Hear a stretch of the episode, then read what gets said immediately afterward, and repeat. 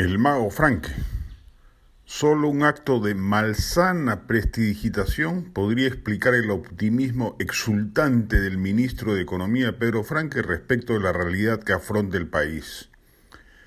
Enarbolar, enarbolar orgullosamente las cifras de crecimiento del PBI del 2021 respecto del 2020 en el cual la infame cuarentena dispuesta por el presidente Vizcarra destrozó la economía y produjo una caída del 11,12%, es una argucia demagógica, ya que estamos ante un simple rebote estadístico, no ante un crecimiento real de la economía.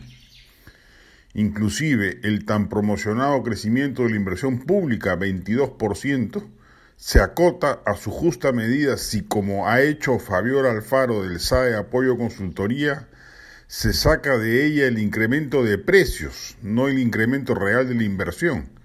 Ello explica la mitad del presunto crecimiento.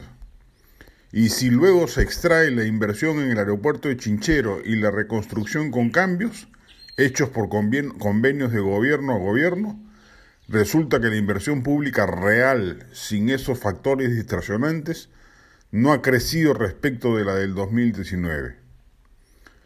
La verdadera consecuencia de la pérdida de la confianza empresarial, el caos político y la incertidumbre social provocada por este régimen se va a notar con mayor intensidad este año, cuando se avisó un desplome de la inversión privada de 9%, calcule el IPE, consecuentemente del empleo formal y un crecimiento modestísimo del PBI de menos del 2%.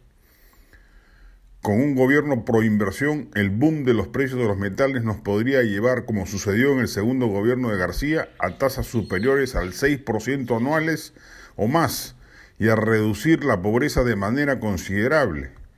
Pero eso no va a ocurrir a pesar de los vientos globales a favor, por obra y gracia de un régimen atrapado en la medianía más obscena en casi todos los sectores de la administración pública. Es verdad que Castillo no ha provocado estatizaciones, expropiaciones, confiscación de ahorros privados, ataques a los grupos empresariales privados, ni ha impulsado, fuera de alguna letanía cada vez más aislada, la temida Asamblea Constituyente, como muchos temían. Y eso hay que saludarlo, ya que pudo haber sido peor.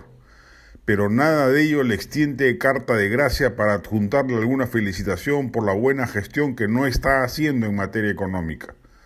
Por lo que se ve, no hay razón alguna para ver al ministro Frankel tan campante y lenguaraz.